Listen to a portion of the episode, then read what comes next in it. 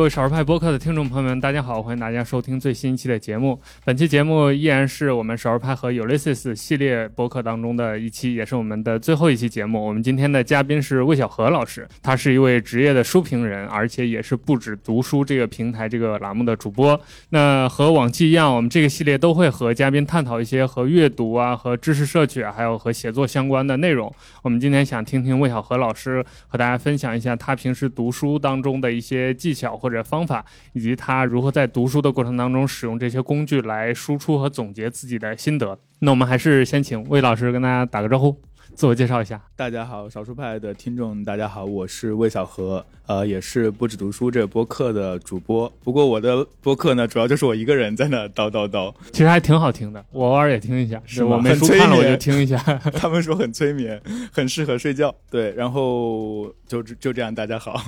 OK，今天我们会来聊聊读书相关的话题。其实前面我们已经闲聊半天了，都是关于读书的，我们可以接着聊，就是。哦，我在知道要跟你聊天的时候，我第一个脑中蹦出的问题就是你是如何 读那么多书的？我觉得读大量的书这件事儿，对于少数派的用户来说是一个很迷人的话题。就是每年，比如说我们办征文，或者每隔三差五就会有人写类似于如何大量阅读相关的话题，或者是比如说我印象很深，征文的时候就有人会写书单，我今年读了多少本书，可能一共有几十本，然后某一个类别有多少。本，最后他会以他的方式总结一下，就每年肯定会有这样的征文出现，所以我也很好奇，像你是一个以读书为生的，可以说这么一个角色，呃，你肯定阅读量非常大了。那多读书这件事儿真的有那么实际的意义吗？或者对你来说，这个意义是什么呢？呃，其实你刚刚前面提的，就是说如何读那么多书，其实我这里有有一个诀窍，嗯，不上班。就是有，其实就是一个时间投入的一个问题。时间其实我读书也不是特别快，但是很多时候你花的时间多点，可能就读的多点。就是和看电影是一样的，你看豆瓣上有很多那种影迷、超级影迷，动辄都是看过几千部电影的，他每天可能要看两三部，就是他投入的时间更多。那可能我。因为后来也是因为它变成了一种工作吧，从兴趣变成工作，然后就没有分开了，也是生活本身，所以就时间会更多一点。这是就是我为什么读的稍微多一点，但也不多。呃，我也没有特别的去衡量它的数字。每年的总结就说大概一百多本，其实也没有数得很精细，因为其实书它也不好按本来计算，而且有些时候。它长度类别都不一样，都不一样。对，有一些你可能读的比较深一些，你要花很长时间；有一些你可能就是浏览翻阅，而且也不是每本书都需要花同样的时间，嗯，对吧？有些书它都不值得花那么多 时间，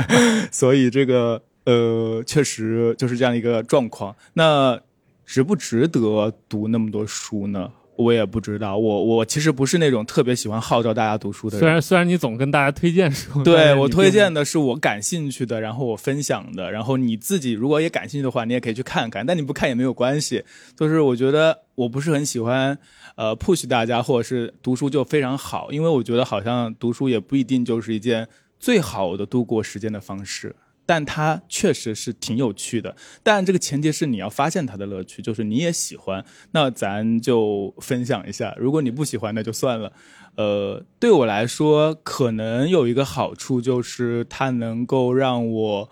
怎么说呢？我之前说过，就是不容易被折断，它给了我很多就是精神的后盾吧。对，让你特别是以前在深圳这个地方，对吧？大家都在搞钱。然后你突然晚上的时候，你在看一本书，不管是什么书，可能你都会有一个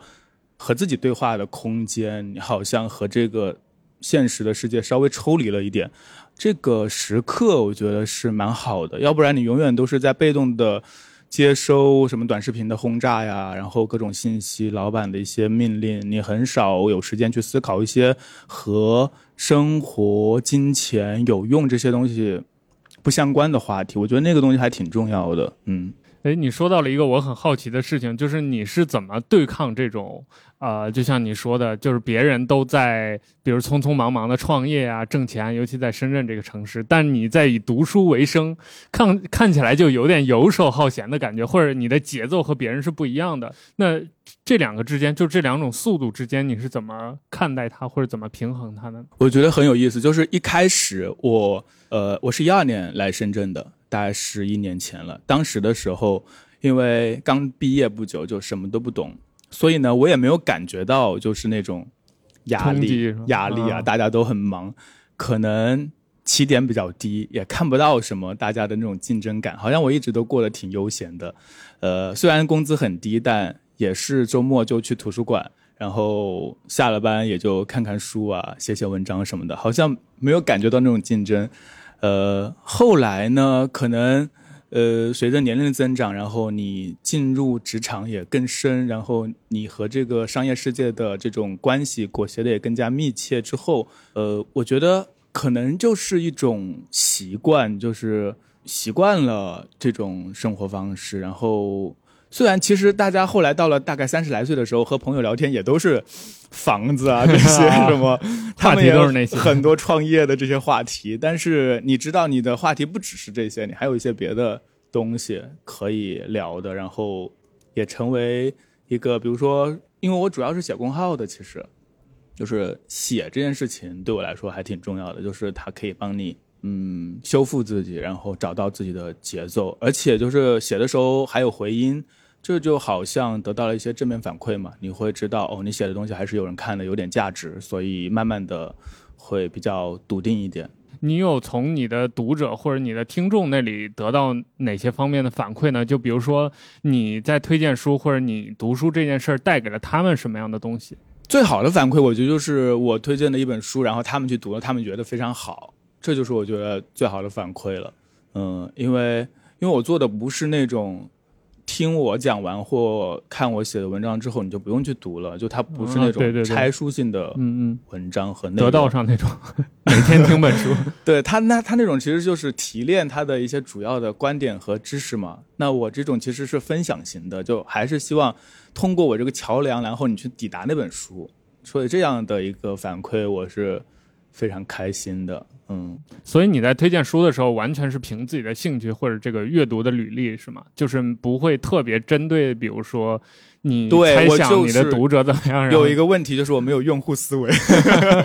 在这个这个互联网上就没有用户思维，是我的一个问题。但我觉得。神奇的一点就是，你读书的这个领域，包括它的题材还是蛮广的。就是比如像纯历史的，甚至偏文学的也有，然后畅销书的比较泛大众话题的也有。你是怎么平衡这件事儿的？你你是完全就凭兴趣或者凭感觉在读吗？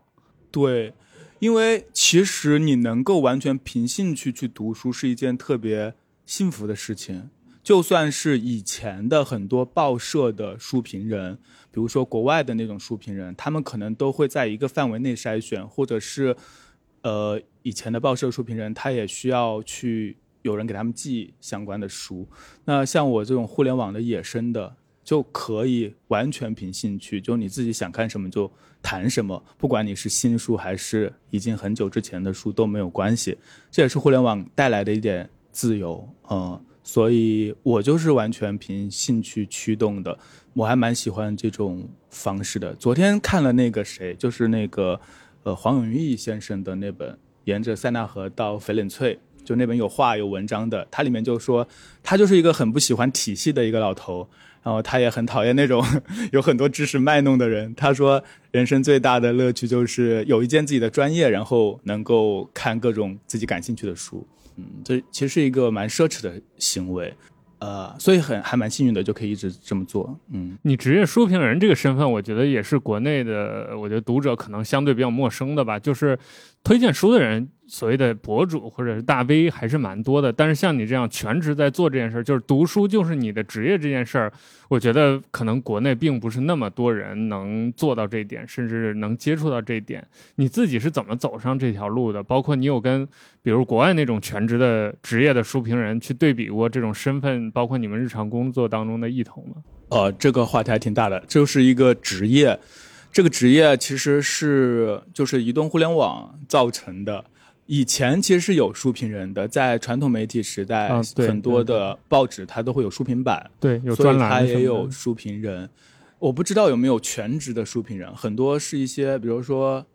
呃，大学的老师啊，或者是一些作家，他嗯们嗯有时候会顺带写一些书评，也会有一些报纸，它会有自己的书评人，嗯，嗯就是他的员工或者是他签约的一个作者呀，然后长期给他们供稿。我早期的时候也写过一些这种小的书评在报纸上发表，但后来就因为开始写公众号，所以就直接写了就在公众号发表更爽一点，你也不需要去投稿，当然也没有稿费。那时候我是一三年开始写的，就非常早。就是那时候也没有想过后面会有什么商业化的可能，也没有想过你未来会以这个读书写作为生，都没有想过，只不过就是一种兴趣，因为我们还是受到博客时代的这个这个延续。你就是在当博客写是吧？其实对，其实早期就是在当博客写的，因为是看到何菜头，因为我以前关注他嘛，哦他不是写博客嘛，然后他后来写公号了，然后我就知道公号这东西，然后我也就注册了一个，就开始写，当时就是当博客来写的，然后慢慢的可能是时机使然，就是运气，因为公众号从一三年到一五年，它就是或者一六一七年这几年，它是非常大的一个势头然后你正好赶在那个其中，就被吹上去了，这个浪就起来了，然后就获得了一些读者吧。所以有了一定的体量之后，可能就会有一些收入，它就可以变成一个职业了。但是现在你发现又会有一些变化，比如说现在在抖音啊，或者是小红书上，也有更多的或者 B 站都有不同形态的读书博主。就之前那个书评人的标签还是跟着传统媒体时代，但现在其实又变得很不一样了。就是和书相关的自媒体有非常非常多，然后样式也非常不一样，有非常短平快的，像小红书上几张照片、一些文字，可能几百字就可以了。然后也有直播的，直接就卖书，嗯对对也也非常厉害。然后还有像 B 站上有那种几十分钟的视频来讲一本书，或是一个系列的很长的他把内容更改一下嗯，来讲一本书的这种，它就变得更多元了吧？嗯，你有想过试试这些新的形式吗？我有啊，我都有啊。其实我也有做 B 站和小红书，嗯，但是还是在我自己感兴趣的范围之内来做的。就是刚刚说的，没有太强的用户思维。虽然心里 想着说我要有这个东西，但是就是很很难，就是做不到。你会担心这些新的媒体形式瓦解我们传统的读书的方式，甚至瓦解阅读这件事儿吗？呃，其实一开始我做视频的时候就很拧巴，我就觉得我通过视频来讲一本书，然后通过视频这个媒介让大家去接触文字的媒介，是不就是有点倒回来的感觉。对，有点奇怪嘛，有点矛盾嘛。对，如果你细想一下的话，会觉得很矛盾的，其实是很矛盾的。但这个东西就是大势如此，你也没有办法和它对着干，或者说你没有办法去扭转这个局势。那事实上呢，你的你在做了 B 站和小红书之后，你的读者有更加的喜欢你，或者是更不一样吗？我觉得其实每个平台它的受众都不同，所以其实有可能很少的一部分是互相重叠的，但大部分其实每个平台的受众可能就是在那个平台上，它不会再迁移到你的其他的领域去，所以也许他们也不会说，就是听播客的他可能不会去看你的视频，看视频的他可能不会去看你的文章。所以其实你在不同平台上，等于是受众还是多少有点不一样的，就不是完全的一。我觉得是是不一样的，因为每个平台它本身每个媒介它本身就有不同的受众群体。刚才我们在闲聊的时候，你有提到一件事儿，就是你其实不是特别看重做笔记啊，或者是这种沉淀啊这种这种动作吧。但是你有没有对于读书的意义这件事儿有最终的一个答案或者最终的一个目标呢？就是你也读了这么多的书，包括给大家推荐书，包括去找书、去看书。最终你觉得这件事儿是有终点的吗？或者说它是有意义的吗？为什么会从做笔记这个话题聊到这个因为对于比如说大众来说，或者做笔记的人来说，这个意义是很显而易见的。就是我之所以要把它一字一句的抄下来或者写下来，就是我被那些金句打动，或者是我被比如书里提到的某些知识点，我要为它所用。那我觉得这个意义是很显见的。就是它成为一个我的怎么说？就是我从这本书里获得了一些信息或知识，对对，很明确的，嗯我我获得了一些东西。但像你比如说读一些纯文学的东西，那它可能确实就是没有什么所谓的笔记嗯可以做的，或者是没有什么显性的知识可以沉淀的。嗯你对这件事儿的看法是什么呢？呃，先说一下做笔记那个，其实我不是不想做，是我太懒了，然后就是感觉脑袋不是很愿意去做笔记，呃，就是做那种特别严谨的笔记。我会做一些的，我会画线，然后我写文章的时候会把它们变成电子版的，啊，然后再再再去写文章之类的。但是回到那个意义，特别是文学这块的话，就我觉得还是有很多意义可言的。呃，之前我我我分享过，就是读书对我来说的意义就有两个，一个是就是满足呃好奇心，就是对这个世界的好奇心，就是不管是各种各样的知识类的书，呃，你是想要去学一门技术，想要去做个播客，你去看一本关于播客的书，或者是你想要了解这个社会是什么运转的，你去看一些社会学的书，你去读《资本论》，我觉得这都是满足我的对于这个世界、对人的好奇。呃，不管是自然世界还是这个社会组织，啊、还有一部分是我觉得是慰藉作为人的孤独感。可能我自己开始读书的时候是在高中的时候比较大量的读书，当然读的都是一些呃流行小说，当年郭敬明那种啊，郭敬明、韩寒，然后还有一些什么武侠小说，呃，当时读的都是这些比较多，在同学之间传阅。我觉得这也可能是个代际变化，我不知道现在的高中生或初中生他们还会不会读这种流行读物。它对我的一个好处就是，特别是八零后出的那些人，他们写的所谓的青春文学，实际上是一个我的文学，就是打引号的我，就是他写的都是当下的年轻人，十几岁的人，不管是他校园恋爱啊，还是说他的自我表达呀，它实际上是有一种唤醒作用的。然后也有一种就是，好像你在这些文字当中看到了你自己。其实经典文学也有这样的作用嘛，因为很多的故事都是相似的，然后人的孤独是永恒的。你在这些文章当中都能看到你自己，就会感觉自己好像没有那么孤独。现在我不知道他们这些更年轻的孩子，他们在这个阶段会会不会进入文字的世界？就是文字系统，它是一个很大的系统，它除了文学的这种比较柔软、比较散漫、意涵比较丰富的这样的一个世界之外，还有很多像说明文啊，像我们读各种比较。工具性的文字，应都对，用型的对都都都是在一个系统里的。你习惯了文字的话，你就更容易进入这个世界。但现在的可能我不知道他们会不会更习惯于视频。视频的话，这样的一个在那个年段年龄段没有养成一种进入文字系统的习惯的话，可能后面就会更加难。嗯，就是有很多人会问说，呃，怎么养成读书的习惯啊？什么？其实我也不知道。我觉得很多时候就是就是你在，特别是在青少年时期，有一个长期输入阅读的文字的一个一个一个阶段吧，慢慢你就习惯它了。你习惯通过文字去获取信息，因为有些人他看公众号文章都觉得长，啊，是对他要去看短视频，越来越明显这个趋势。但是你会，但对我来说，可能看视频会觉得很，如果是知识类的视频，你会觉得他讲话的速度肯定没有你阅读的速度快嘛。啊是，嗯，嗯，但是对很多人来说，它是反过来的。对你说到这个，我们少数派因为也是一个以图文为主的一个媒体嘛，嗯所以在读者里面这种争论或者这种派系的就分得很明显。就是比如说我们出一个影片，就有人会说为什么没有文字版？因为文字版我五分钟就看完了，你在这儿说二十分钟。对对，但反过来，你要把它做成文字，就会有另一波读者说这个有没有播客或者有没有影片？我没空看图文，我想看一个带画面的。对，可能之后就是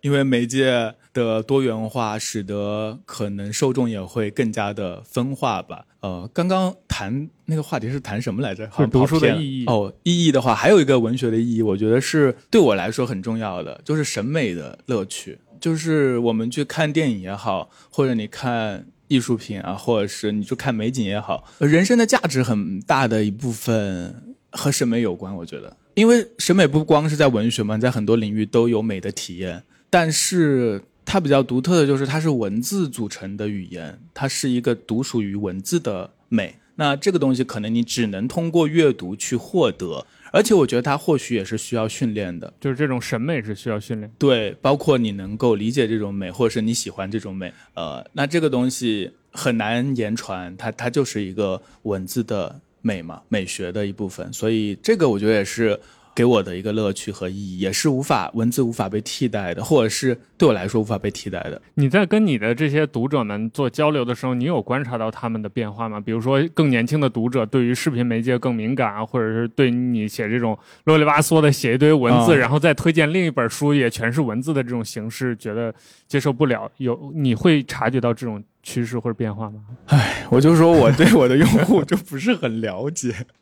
然后你看后台的话，我的用户年龄层都挺高的，都哦三十多岁、四十多岁的这种比较多，占比较大多数人群，年轻更年轻的人群还比较少。所以感觉上好像也是符合这种趋势的，就是新新一代的观众或者新一代的听众，可能对于文字就没那么执迷或者没那么敏感。但是很奇怪啊，如果他不喜欢文字的话，他听我的内容或看我的内容，他没有一个转化呀、你的意思是就他还是要去看书啊，不是吗？啊？你的意思是你最终还是再推荐一本书是吗？。对啊，他如果不喜欢看书的话，他看我的内容的话，有什么趣味呢？但现在很多人就是，就比如说小红书上那些五分钟讲一个影片的，他其实真的就不看原片的，就他只是想知道，比如说你介绍这本书，他大概在讲啥，就就可以了。嗯，就他想知道的就是把你当百度百科或者维基百科那么用。对，这还还是有点不一样，因为我好像有些也不会把这本书的所有内容都讲出来，所以你光看我的内容，你也不知道这本书到底都讲了啥。我可能只会讲一些这本书有特色的，然后我比较感兴趣的，我觉得他写的好的地方在哪。所以你只是获得了一个我对于他的一个感受和观点，嗯，你并不。不能从我这里获得这本书到底全部讲了什么，所以他最终还是得去看书。如果他感兴趣的话，我们前面一直在讲读书这件事儿嘛，嗯我有想到一个这件事儿的反面，就是不读书。因为我们在聊天的时候，我想到了一群人，就是他们是完全不靠读书获取知识的。嗯比如我知道，像科技圈李楠，魅族的原来魅族的李楠好像就是这样的，嗯他好像有公开说过，就是他是完全不读书的。然后我记得乔布斯好像也是有阅读障碍的，就是他可能也是不阅读的吧。就总而言之，就是有这么一个群体，他们是甚至是反对阅读的。就是我不知道你有没有了解他们的这种想法，或者在你看来，不阅读这件事儿真的可以？就假设我一生中不读任何一本书，真的可以更好的过完这一生吗？你有想过类似的问题？呃，我以前就觉得不阅读的人生就也不一定就损失太大，因为我觉得我外婆就是一个不识字的人，我觉得她是一个很厉害的人，就她会很多的东西，然后她的表达也非常好，很幽默，所以并不会损失她作为一个人的魅力。然后或者说她某些突出的才能和能力，她的天赋可能都不会损失太多。但是就是还是像我最开始说的，她是一个一个系统，就是而且是接续了很多人类的知识、美学的财富的一个系统。就是来人间一趟的话，我还是觉得体会一些好东西是一件比较值得的事情。就是能读还是要读一下。。对，就是你你感受感受，对。呃，我觉得我们可以顺着跟一些，比如说还没有阅读习惯的朋友，如果你推荐他们去尝试阅读的话，你会怎么推荐他们去进入这件事儿呢？你会给他们推荐，比如说特定的某个书单，或者是某些方法吗？还是说你只是告诉他们，像前面你说到的这种你对于读书的感受和体会，让他们自己去了解？我觉得其实养成习惯最终还是兴趣驱动的，就是你觉得这是有意思，你才会持续的去做，你从它当中获得了反馈。所以最开始的话，可能还是得找到你自己的兴趣所在。但是我发现有些人跟我说我没有任何兴趣 啊，对，这种就没有经常听到。没有办法。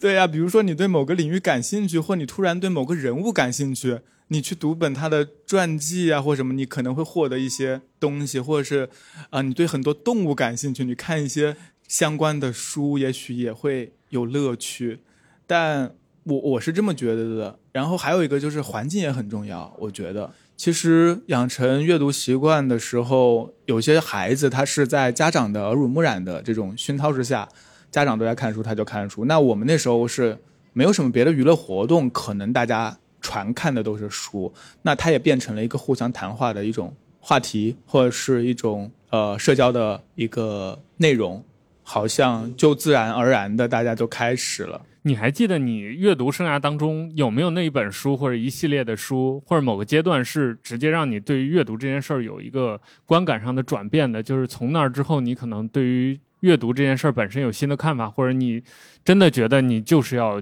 一直读书读下去的？有没有这种作品或者这个阶段？好像没有那种特别立竿见影的，就是一个分水岭的感觉。但确实好像。高中就是看的很很随便的，但也看的很开心。其实就是我们的所有的体验都是这样的。你最初的体验永远是那种峰值很高的啊，第一次嘛。然后后面你很多相似的体验就变得有些没有那么那么那么满足了。比如说，很看了很多电影也是这样的，那些套路 你都看过了，特别是一些恐怖片、一些悬疑片，你后面再看，好像趣味就没有第一次看到那么大。我记得我第一次看到《指环王》的时候，零几年的时候，就是看电影，哇，那个大片真的是大片嘛？虽然是在电脑上看的，那那个震撼是很大的。那你现在再看一些大片，好像哦就是这样而已。呃，我在高中的时候就会看很多这种流行小说。嗯，没有任何的，我觉得有一个好的地方，就是那个时候的我没有任何的分别心，没有任何的，就你不会觉得这是名家的我才对，没有任何的说，因为你一无所知，你对这个系统是茫然的，所以你反而会更加的没有任何的什么都能看，什么都能看。你你我就是去书店借的书啊，今天借的是一个什么呃巴金的家，然后。就是晚上看的是这个什么郭敬明，也是一样的，没有任何的分别心，你都能看进去，所以那是一个口味非常大的时候。然后因为你的口味没有被精细化，其实是蛮难得的一个阶段。然后随着你的阅读的食谱越来越精准之后，你找到了你的趣味，你摸到了某些门道之后，其实你的口味也越来越窄了。你现在会刻意的让自己调和这个口味吗？就是比如说，我有一些话题或者有些书，我本能上来说我是不喜欢，但我为了让我保持这种敏感或者怎么样，我还是要去读它，硬着头皮去读。我会读，我我会读一些就是我没有那么那么感兴趣的书，但是实在。读不下去就算了，对，也不要太难为自己，嗯，但还是说不给自己设太多的限制，然后做一个杂食动物。就像你说的，你最早是因为这种纯的兴趣，没有压力的状态下在读，但现在你已经是一个职业的，可以说读书人了。那你是怎么看待这种压？就假设现在你要放下这个职业身份不谈，你还会继续保持读书的这样的习惯吗？包括你现在读书的一些口味啊、一些倾向啊，你都会延续吗？肯定会啊，因为它就是生活的一部分嘛。就像你很喜欢音乐的话，就算你不做博主或是什么，你还是会听音乐啊，就是很正常的一件事情。嗯，可能会呃不会看这么多新书，但大体的一个兴趣的方向啊，喜欢那些作家呀，和你阅读的频次啊，应该也不太会有太大的变化。你最近在读什么？可以跟我们分享几本吗？哦，最近在读的就很杂，比如说我刚刚分享的就是黄永玉的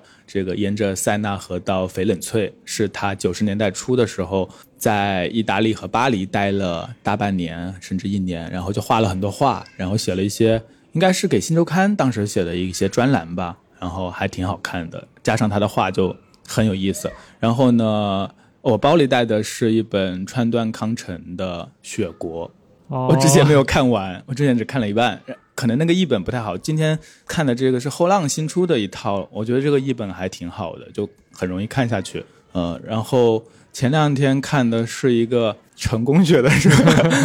巴拉巴西的成功定律。哦，听名字就是很成功，但它内容内容是那种他他是巴拉巴西，他是一个就是研究复杂网络的一个科学家。所以他是在研究，呃，到底为什么有一些人能够成功？呃，他不是那种鸡汤式的，就是说你要相信自己喊口号那种。对他是在通过很多的案例和特别是统计学的这种呃统计吧，然后科学研究来发现成功的秘密或为什么有的人能成功。呃，我觉得对我来说有一个非常重要的一个观点。或者是有启发的观点，就是里面提到成功才能带来成功。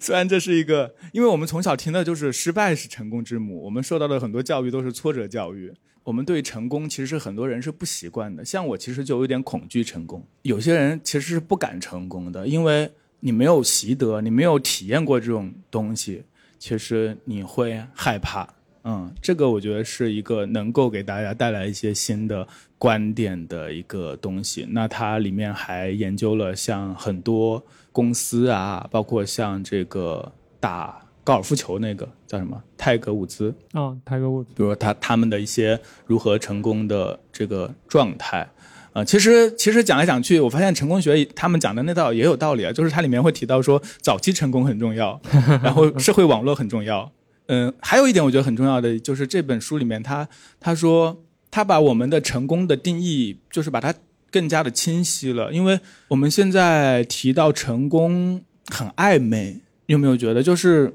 我们会说一个企业家他可能是成功的，但是你要说一个恪尽职守的医生是不是一个成功的人？如何定义就很难说。有些人会说：“你凭什么能说我一个普通人我活得幸福，我不能算是成功的吗？”对对。那这个作者就说：“这不是成功，成功就是不在于你的个人体验，不在于你的内心，而在于我们的看法。”哦，他是一个他特别强调社会的评判。对，所以这样的话反而更清晰了。我觉得，就是你不要去去讲那一方面哦，每个人都是成功的，这这把成功变得它就不是一个具体的定义了。所以我觉得这一块也挺有意思的。他所要讨论的就是如何获得。名利，对吧？简而言之就是这样。怎么来才能更大化的获得名利？他们做对了什么？有哪些呃规则等等？嗯，这本书虽然是成功学的，但是好像也不是那种成功学，还蛮有意思的。嗯，对，你像你这样。同时在读多本书，那你在选择，比如说推荐给大家的时候，你是怎么有一个判断标准呢？还是说，就是你这个阶段，比如说最有感触或者最喜欢那本，你就推荐给大家？对，我会同时看很多本书，有些书就半途而废了，就说明它没有让我非常感兴趣，然后可能就不会推荐。然后就是我读完并且觉得还不错的话，我就会推荐。呃，就会写文章。如果特别好的话，我才会录视频，因为录视频的成本比较高，比较累。嗯，但是还是有很多书是没有写文章的，就是有些书它也不适合。你会发现它好像你写了之后也没人看。嗯，说明还是有点用户思维。对，就是有些太小众的就不行。呃，比如说这本巴拉巴西的成功学定律，在我的读者群当中其实就是不那么受欢迎的，因为它还是偏向商业了。哦，嗯，但是可能我一直以来就是。文学、艺术、文学、社科类的多一些，所以它的人群还是比较分的。但我自己没有分，偶尔还是会讲一两本商业的书。嗯。我们接下来再来聊聊工具吧，这也是少数派的读者和听众们很感兴趣的。其实刚才我们有聊到一半，就是关于电子书这件事儿，我觉得这是一个很适合讨论的一个话题，因为我们少数派的内部也会有，就是这个读者之间也会有电子派和实体派的这个争论，或者说这种讨论吧。这还没争完吗？我觉得十年前就在争了。对，我觉得这可能是只要比如说纸书还存在这个事儿，我觉得就会永远争下去，就是因为电子派的人他可能在少数派上。嘛，就会分享一些，比如如何电子化的一些整理的一些技巧啊，一些工具啊。那实体派就会强调这个真实世界啊，要有感触啊。就是我们刚才聊到那些，你自己是怎么看的？就是或者说，在我们节目里再跟大家聊一下，你为什么最终选择了看实体书多一点？我我自己的感觉，呃，有一点可能还是习惯，就你最早接触的是实体书。然后就像我开始，我不知道是不是节目还是开始闲聊的时候聊到的，就是我们以前背语文书、背古诗的时候，啊，大江东去，浪淘沙，你都会想起来他在那那页纸的哪个位置，这个东西好像能够加深你的印象，就是空间感。嗯，然后电子书这一点是缺失的，所以我有时候看一本电子书的话，看完了之后好像没有看过，就是记我本来就记性很不好，看电子书就更记不住了，呃，这是其中我选择纸质书的一个原因。还有一点就是，可能也是一种恋物癖吧。因为电子书更强调本质，就是一本书的本质，它的内容。那纸的话，你不同的纸张、你的开本、印刷、封面，它本身就是一个独特的物。嗯，就是这个东西，它是实打实存在的。你会因为一本书的封面好看，即使不知道它在写什么而选择它吗？不会，但是我会因为一本书的封面难看而不选择它。对，但是好看的封面对我来说是很重要的，或者说是一个适合的封面是非常重要的。因为我还蛮喜欢就是书它本身的这个作为物的层面的美感。因为少数派也经常推荐各种物嘛，啊，对对不对？对，其实物它本身也是很有意思的，它和人的连接是有情感温度的。这个东西，电子书它总总归是一个阅读器，它只能是这样的一个东西。呃，但是每一本书它就很很多样化了。嗯，刚才我们也在讨论关于这个记笔记，包括沉淀知识这件事儿嘛。嗯，因为你是像你说的，你比较懒，你不会专门去拿一个 Notion 啊或者之类什么印象笔记之类的工具去记它们。那这些，比如说，当你在书中发现一些有意思的句子或者一些有价值的观点的时候，你是怎么吸收这些东西的呢？你会，嗯，或者说在生活当中，你会不会再拿出来使用它们？所以我觉得我做的很差，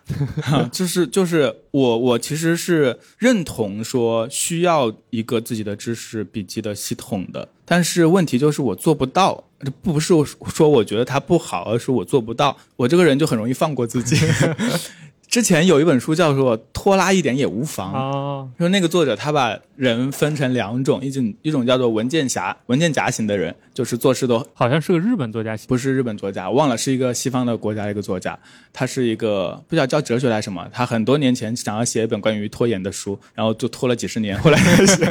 可 以可以，他就分两类人，一类就是文件夹型的人，就是很多东西都井井有条嘛，卡片笔记，对不对？然后把它组合一下出本书，就是。有系统，还有一种呢，就是平摊型的人，他的桌子上都是乱七八糟的。啊，我就是这种，对，我也是这种。我觉得我看了那本书之后，我就哦，原来我是这种人，好吧，我就自己觉得放过自己吧，我就不卯着劲去成为另外一种人了，因为很困难，很痛苦。虽然还是想要尝试，比如说 Notion，我也去研究过的，对吧？也是。假模假式的做了一些东西，但是就是不成功，没有办法把它内化到自己的生活当中来。还有一些其他的工具，印象笔记以前也也用过，呃，我我我用不好。比如说你收集一些东西的话，整理这一步其实挺累人的。然后你整理之后，你还要使用它，就更加的复杂。而很多人其实就是一个搜集。你后面没有内化，那我的办法其实也不算是办法吧，就是我自己的一个一个经验，或是我无形中就这么做了，就是我会去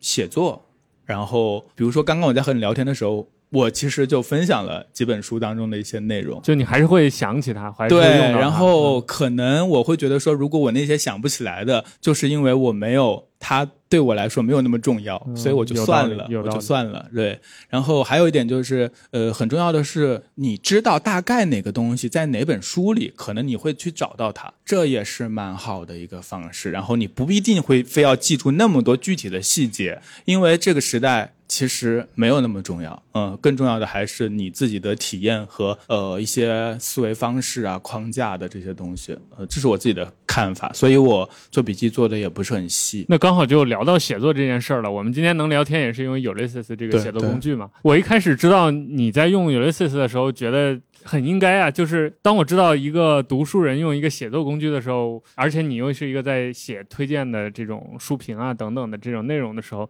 但其实我很好奇你具体的用法是什么？就是你作为一个读了大量书的人，看过别人写那么多东西的人，你会自己怎么写作？你有自己的一套标准或者一套方法吗？怎么用它吗？对对，就包括比如你的写作的方法，以及你使用这个工具的方法。用的话其实很简单，就是我大概。在每一年都会开一个新的文件夹。哦，按年来，按年来的，然后每一个月再开一个新文件夹，然后这个月写的就放在这个月里面。哦，然后每一每一篇还挺直觉的，嗯，就很直觉，对对，没有任何特别难难的地方，就是这个是我的写作的。呃，主要的就是在这一块，然后有一些主题性的项目的话，可能就会在整个的这个大的文件夹之外再开一些呃项目的内容。那具体写作的内容呢？你比如说，我自己能想到就是，假设我我在写一些有我的前辈或者同行写过的一些话题或什么，我就会有一种压力嘛，就是先辈已经做的那么好了，然后我在他后面我不能掉队，或者是我不能我不能落后。那像你读过这么多作家的书，你有没有对自己写作技巧或者写作能力上的一些要求？就是我作为一个读书人，我的写作出来的文字的质量也是要有一个固定的一个水平。平之上的，你会有这种压力给自己吗？好像还好，因为你知道自己几斤几两，你也不会把拿自己和大文豪相比嘛，对不对？嗯嗯然后还有一点就是在写的过程当中，其实没有想这么复杂，要不然你就没有办法开始写了。嗯，倒也是不是嗯嗯呃，然后写完了之后再说呗。然后我写的还是比较短的文章，所以也还好，呃，没有太强烈的压力。然后像你说的，比如说一本经典名著啊，很多人都写过的话，我我觉得就是还是写出你独特的那一部分吧。可能你的那独特的部分也不是很独特，那也是你自己的感受，或者是我还是蛮相信，就是或者是我愿意相信，用你自己的一个生命力、你自己的经验，不管是局限的还是怎样的，去和一本书进行碰撞，我会很珍视这部分。可能我不会太多的在我写完之前去看太多前人写的东西，就你尽量不受这个别人的观点的打扰。对我先把这部分挖掘出来，可能会有些资料性的东西可以去查一查，但是你自己第一反应或是那种感受，我觉得是很珍贵的，而且这种感受其实，在很多媒体上是不被重视的。因为很多时候媒体文章比较硬，它就是因为它不重视个人，就是需要把这个知识结构讲出来，或者是用一些术语啊，他也许是有真知灼见，但是他背后的人就隐身了。就我还是希望能够有人味儿一点，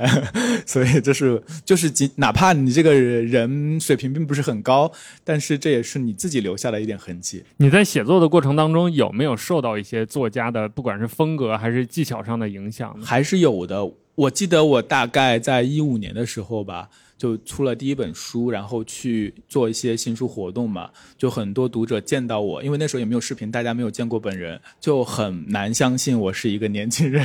哦，他们会觉得是你是一个老头或四十多岁那种。哎，可能我那个时候很受一些民国作家的影响，就是周作人啊他们。所以你文风也会稍微带一点儿，嗯，带一点那种旧旧味儿，但现在好像比较就好一点，然后可能也是公众号写作写多了，就是媒介终究会影响你的风格，嗯，你分行也分 分的比较比较碎了，然后你的那个还是慢慢的在有一些改变，对，但是我自己还是比较喜欢。呃，那种、那种、那种文字感觉，那刚好说到作家，你最近或者是你一一直以来有没有最推荐的几位作家可以跟大家分享？中文的话就很推荐阿晨，对，就觉得写的真好，可是写的很少，对。然后西方其实我没有说特别特别特别爱的，因为我其实最早看书是看散文比较多的，所以就是那种对中文的我会更喜欢，就是有一些趣味上的。但是其实我们看翻译的文学或者是什么的话，你其实看的就不文字这块其实就没有那么呃那么重要，所以。但是我好像对日本文学就没有那么那么。哎，我其实还刚好想问你，对于日本作家有没有一些就没有特别喜欢，不是特别喜没有特别喜欢，就是嗯能够知道他好，但是直觉上没有特别的不那么亲切？没没有那么没有那么亲切。相反，美国作家还蛮亲切的，就是很多，比如说像卡佛这种的，就是会和我们的生活比较近吧，他们的一些困境和我们的生活也比较近一点。OK，那我们最后一个环节是关于 Ulysses 的，我们有一个快问快答，我们要求我们的呃嘉宾用最简洁的方式回答我们的关于 Ulysses 的五个问题。OK，那第一个问题是，你是通过怎样的契机认识了 Ulysses，以及为什么把它作为你的主力写作工具？不记得是谁推荐的，反正是在网上看到的一些文章吧，然后就下了一个来试一下，比较喜欢，因为在用它之前，我用的是 Word 文档、哦 w o r d 文档就是你每每一篇文章就是要重新开一个嘛，就很累，所以它这种。嗯，芬兰的目录就非常清楚，所以一下子就开始用了，而且它的写作界面非常的干净。OK，那第二个问题是你已经用了 Ulysses 写了多少字？在这些文字当中，你印象深刻、最深刻的一篇或者是一段是什么？可能有上百万字吧。对，因为从一七年开始用的，应该是有上百万字的。但是，但是印象最深的就不知道了，因为它就是一个日常工具，每天都在你之前写的书也是用 Ulysses 写的吗？嗯，一七年之后的就是对，哦，那应该字数也挺多的。但是就是具体你说那某一段某一篇就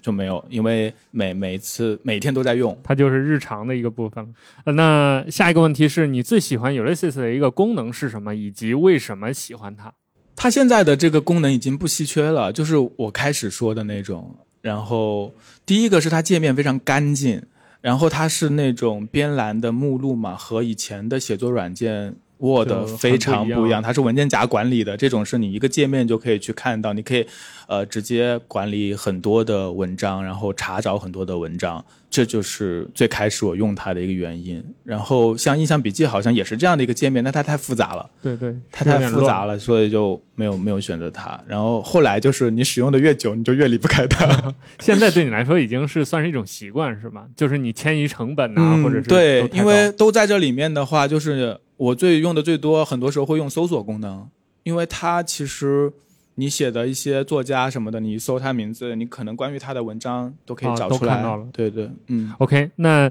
接下来这个问题就是你希望 Ulysses 再加入或者改进的功能是什么？就是现在比较流行的那种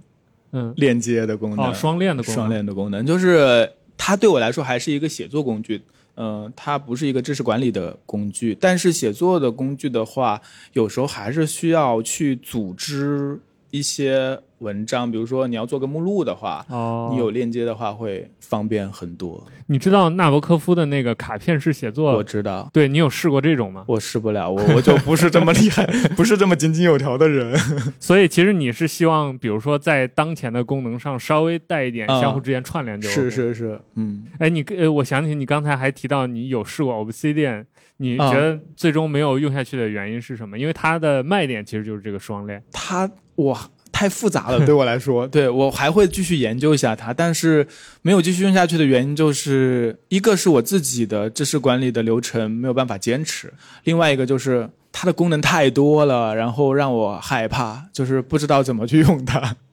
我我想追问一个问题：你会在手机上写东西吗？呃，有时候会在备忘录上记一些。嗯，就苹果的备忘录还挺好用的。所以你在手机上写会写什么呢？和你在呃用电脑用 Ulysses 写的东西是比如说，我看了一个电影，刚看完，然后我要记一些感感受哦然后或者是呃，我今天晚上要发一个东西，比如说我每周会发个每周来信，然后时间不够的话，我就会先在手机上写，哦，嗯所以其实也是有一些写作的任务是要用手机代替，但是很少很少，因为手机还是很局促。所以你还是喜欢大屏上写的感觉。嗯，OK，那最后一个问题就是你在使用 Ulysses 的过程当中有使用有哪些独家的心得或者是小技巧可以跟大家分享？你有用它吗？有，那你有什么心得和小技巧？我其实没有什么心得，我是什么工具都用的人。对我好像也没有什么心得和小技巧诶，因为它好像也没有太多的你会用它那些功能吗？比如说一些什么文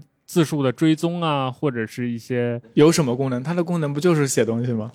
是，但是它有很多小的东西嘛。比如前两天我跟蒋方舟老师也是参加我们嗯这个系列访问，他很喜欢那个打字机模式，就是你开了之后，你在写的那段永远是处于荧幕中间的嘛。哦，我不会，我就是把它哦，我有时候会就是把它就是放大到那，但我不会用打字机模式，就是、哦但是全屏是吧？全屏来写还是很很爽的。呃，其他的也没啥，没有特别的技巧。就它是一个傻瓜型的，就是你你用了就就就会用了，然后好像不像那些需要钻研，然后会使用出每个人用出不同的流派 的，很多人会用出不同的流派、不同的玩法，但是对他来说好像就是写，这是他的一个好的地方，就它的简洁，然后或许也是因为也是他的一个局限，我不知道，可能是他的一个。但很有意思的就是，参加我们这个系列访谈的嘉宾都有谈到他这个，就是或者说都有谈到自己看重的是他专注啊、简洁、啊，对对。这对，这方面。是的，是的，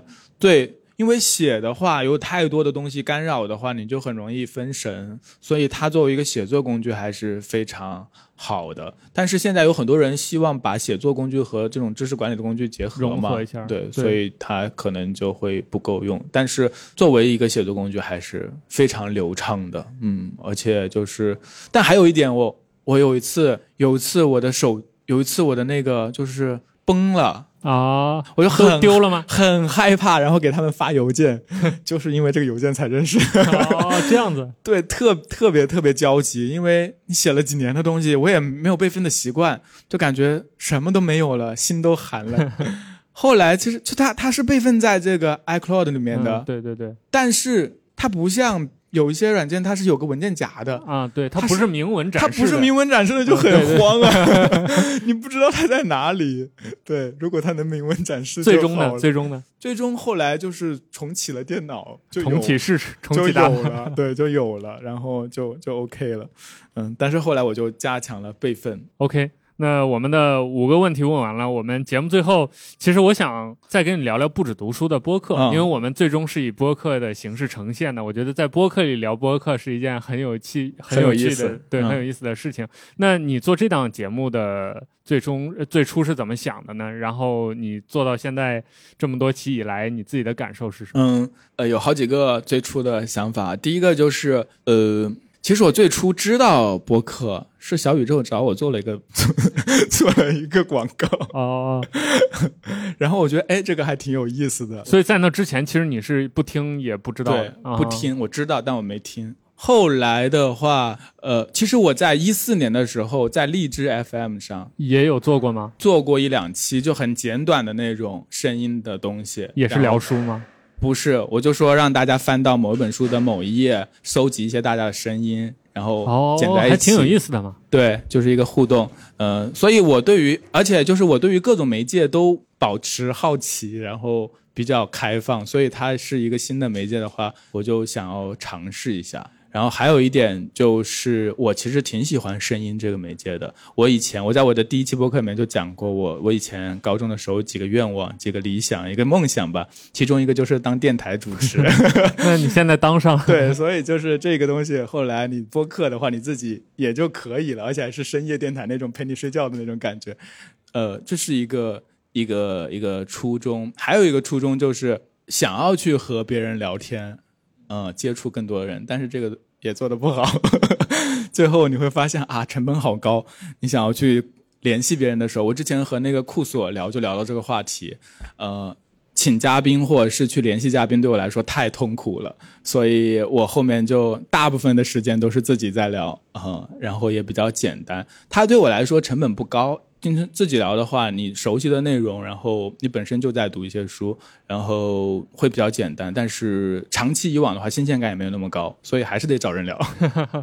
你在准备播客的时候，你是有大纲的吗？还是就是呃其实想到一选题就做了？其实就是它变成它是一个配套，就是我读的书，可能我已经写成文章了，我就在这个文章的基础上展开，然后再聊聊。嗯，自然的一个过程。对，它就是多了一个输出的媒介和渠道。那当你做了这个节目之后，你有再去听其他类似书评类或者读书推荐类的东西吗？我我很少看这类东西，我很少看读书类的。你是担心他们影响你的观点吗？还是呃，某一种可能有这种隐形的那个吧，还有一种就是我会更习惯通过书来获取这些，然后可能一些新书的资讯的话，可能就是还是豆瓣上的获取的比较多，然后关注的一些曾经关注的那些人还在那里，这个这个渠道还是比较稳定的。那通过别的，比如说视频啊、播客什么的，我不太会听关于书方面的内容，除非是某一个作家我比较感兴趣，然后某个访谈，我我其实不会专门去听？专门去听那期。对我比较听听最多的是商业就是这样，哦，其实跟书本身没有。我每期都听这个，然后最近在听那个关于电影的一个新的博客《电影大变》。哎，那所以你会通过一些固定的渠道去了解，比如有哪些新书上市，或者你关注的一些作家他们的动态吗？作家还好，新书的话，其实大部分还是通过豆瓣。也是一个读书人的一个老阵地了。对，一方面它有新书的那个，嗯、就是推荐吧，有很多。以前就是几十本，现在可能有几百本，就是新书出现。还有一些就是你曾经关注的那些人，有林、哦在你的首页上信息流里面，信息流里面经常会有他们读过的新书，他们想读的新书，这个是对我来，这个是我的一个非常重要的一个发现信息的渠道。你会按那种读吗？因为有的人，比如看电影，他会按豆瓣 Top 二百五那样去读。不会，那好累啊！就是任何这种太系统的事情对我来说都好累，而且这个东西它没有内在的系统。啊，它不是一个内在的组织，你在里你这样读的话，你不会获得一个什么脉络，它只是一个偶然聚合成的一个 排行榜而已，它都不是一个，比如说某个作家或者是某个主题，这种可能还更有意思一些。那反过来就是豆瓣的这些评分会对你有影响吗？比如说大家。看剧可能都会说，比如说哪个剧最近是豆瓣评分九九分以上，大家就会去追一下。那书也有类似的状况，你会书的评分没有影响，剧啊电影还是有影响的，还是会看一下的，因为书它的基数太小了。很，特别是一本新书，早期的时候都是高分的，所以你也看不出来有什么，可能就是评价比较多的，或者是好几年之前的书，你看一下评分，大概哦知道它啊怎样。所以你也不会主动去豆瓣上给这些你看过的书打分是吗？我后来就不打了，我这几年也没有在豆瓣上发表书评了，容易得罪人。OK，那我们今天节目最后，呃，还是固定环节啊。你有没有想对你的支持者，或者是你的书迷、你的读者们想说的话，或者你对于未来的一些想法，都可以最后再跟我们聊一聊。未来的想法其实就也没啥想法，因为我一直都没有特别的那种强规划型的人，就聊天也可以感受得到，就是比较随性。所以就